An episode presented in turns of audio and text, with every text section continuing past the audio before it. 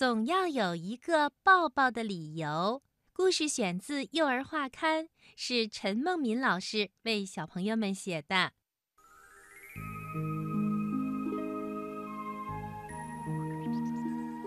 在幼儿园里，长颈鹿老师的抱抱是软软的、暖暖的。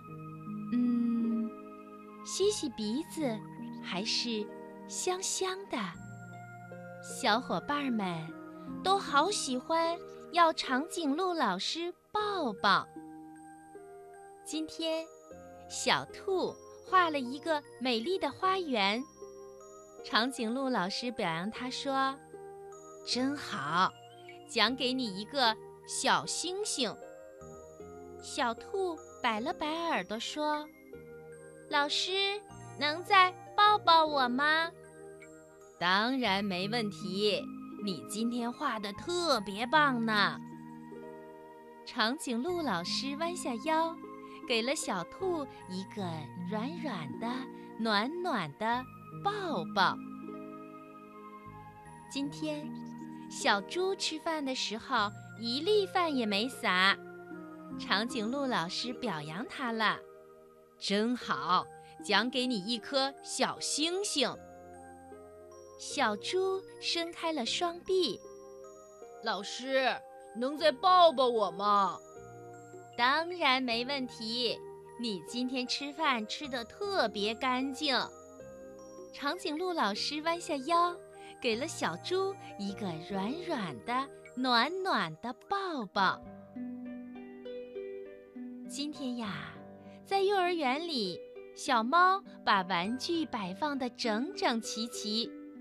长颈鹿老师表扬他了，真好，奖给小猫一颗小星星。小猫细声细气地问：“老师，能再抱抱我吗？”“当然没问题，你今天把玩具摆得好整齐。”长颈鹿老师弯下腰，给了小猫一个软软的。暖暖的抱抱。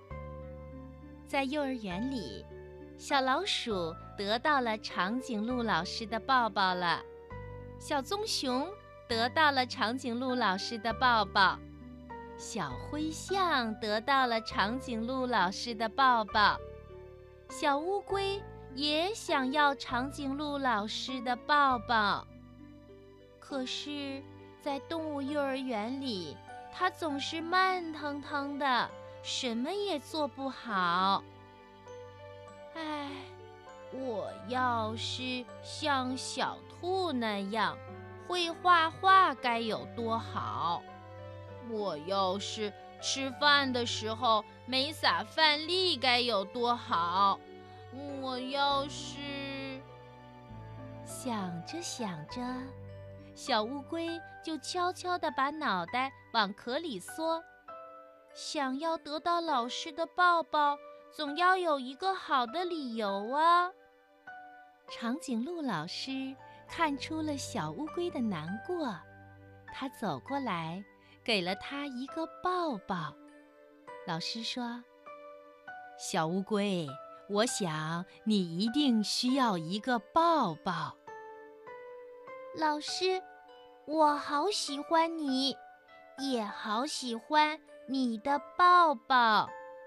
小乌龟轻轻地回答说：“也许下一次，小乌龟也能找到一个抱抱的理由吧。”长颈鹿老师的抱抱是软软的、暖暖的，嗯，吸吸鼻子，还是。